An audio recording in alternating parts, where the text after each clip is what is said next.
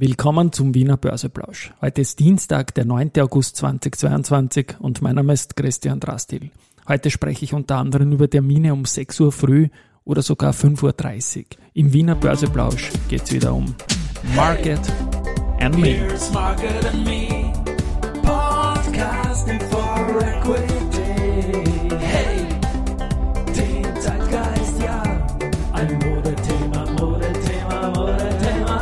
Ja, die Börse als Modethema und die Augustfolgen des Wiener Börseplausch sind präsentiert von Wiener Berger und Börsenwerte.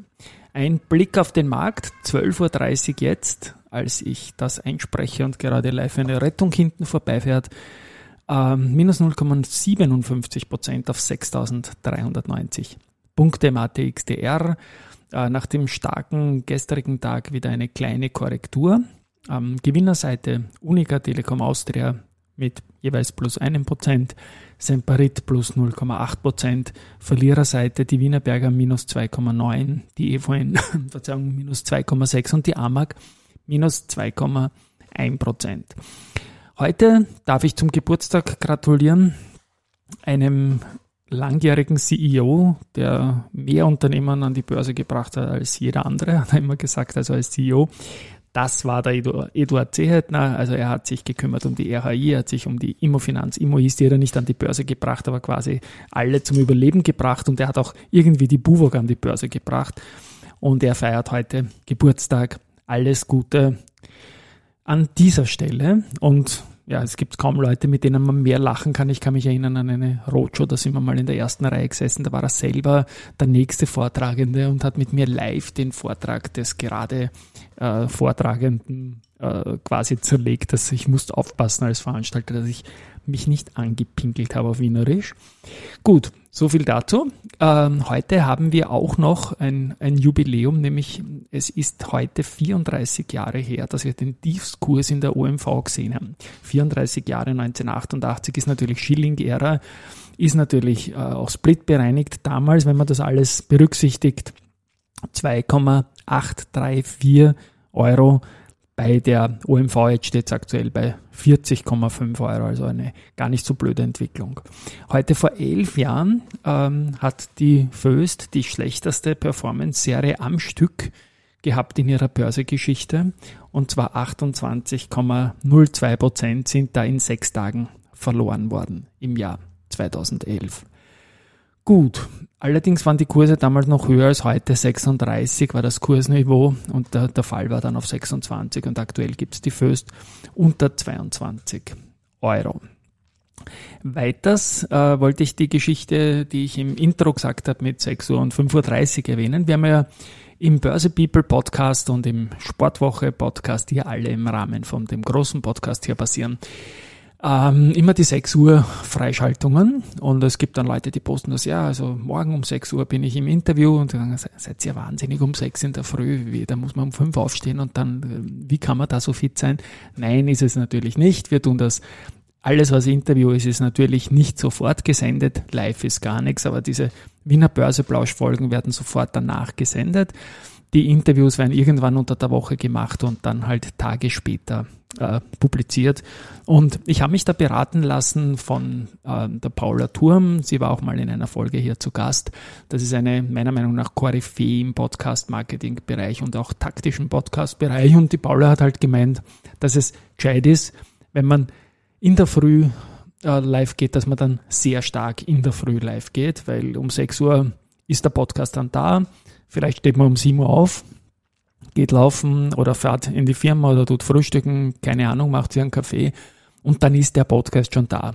Und man hat ihn in der Auswahl drin. Wenn er erst um acht kommt, dann bist du vielleicht schon in der Firma, kommst nicht mehr so richtig ran und wenn es dann wieder rankommst an deine Spotify-Auswahl, dann ist er schon alt, alt, alt und wird vielleicht auch nicht mehr berücksichtigt. Insofern sind bei uns alle pre-recordeten Sachen fix um 6 Uhr früh eingestellt. Das geht technisch und so halten wir das auch. Die Wiener Börse, da bin ich, bin ich jetzt beim deutschen Börsenradio, habe mich auch am Vormittag heute mit dem Kollegen Peter Heinrich äh, ausgetauscht, wie immer, sehr witzig auch. Und am 2. September treffen wir uns in Wien und werden irgendeinen Blödsinn gemeinsam machen, das möchte ich mal garantieren. Der hat immer ja wieder die, die Interviews auch mit den, mit den Leuten vom Wiener Markt. Ist ja auch eine Kooperation, weil die vernünftigen Sachen soll er machen, ich mache nur die flapsigen. Und da hat er ja den Matthias Sabo, also der ist zuständig für die Anleihenlistings an der Wiener Börse. Und das, was eh immer wieder über Newsletter rausgeht und bekannt ist, hat das Börsenradio-Interview halt jetzt halt auch äh, einer breiteren Öffentlichkeit bekannt gemacht, nämlich, dass der Anleihenplatz in Wien mit mehr als 12 12.000 gelisteten Bonds und einem Volumen von 700 Milliarden Euro äh, einer der größten in Europa ist, nämlich gemessen an der Anzahl der jährlichen Neuplatzierungen sogar Top 3 in Europa. Und da ist 5% Inlandsanteil nur, also es zieht sehr stark auch äh, internationale Emittenten nach Wien, was mir dahingehend auch taugt, dass da offenbar das Setup funktionieren muss, denn man wird sich nicht unnötig schwer machen müssen. Und wenn 95% von so vielen, also wir sprechen da insgesamt, wie gesagt, von 12.000 Bonds, aus dem Ausland kommen, wird es in Wien wohl nicht so blöd sein. Also das ist gegen die sonstige Meinung, dass in Österreich alles komplizierter ist. Und bei den Anleihen ist das definitiv nicht so. Und das freut mich. Dieses Interview Matthias Sabo mit Peter Heinrich werde ich in den Shownotes verlinken natürlich. Dann habe ich gestern noch aufgerufen, doch das schönste Logo im Kapitalmarkt irgendwie zu nennen. Also es gelten alle Logos von börsennotierten Unternehmen, Banken, Brokern und so weiter. Und siehe da, das Unternehmen, das bisher am öftersten genannt wurde, ist die jenes der Adico Bank. Und wenn man drauf schaut, ja, das ist modern und fein gemacht. Heißt jetzt noch nichts, soll auch kein Spoiler sein. Ich sammle dann noch ein paar Inputs und werde dann, werde dann sagen, was da rausgekommen ist aus unserer Community. Zu den Nachrichten heute. Palfinger Marine, die haben in äh, Frankreich drei weitere Aufträge erhalten und jetzt liefern das sechs Jetty-Krane und 64 Krane mit festem Ausleger. Valneva und Pfizer haben wir gestern drüber gesprochen und die Borreliose-Geschichte, da geht es jetzt mit der klinischen Phase 3 Studie los. An 50 Standorten in Gebieten, Verzeihung, ähm, wo das Ganze stark endemisch ist. Äh, Finnland, Deutschland, Niederlande, Polen, Schweden, Vereinigte Staaten. Hätte ich so jetzt auch nicht gewusst. Und da wird jetzt getestet. Und weil da getestet wird und weil man da einen Zulassungsantrag plant, ist jetzt so, dass Pfizer äh, die Meilensteinzahlung von 25 Millionen Dollar an Valneva leisten wird. Es Immo hat mitgeteilt, dass die Unternehmensanleihe, da musste man ja wegen Change of Control Rückkaufangebote stellen zum Nominale. Da wurde da ein 25er Bond mit 20 Millionen Nominale, 25 Millionen Nominale angenommen und da ein 75er Green Bond sogar mit 80 Millionen Nominale gekündigt.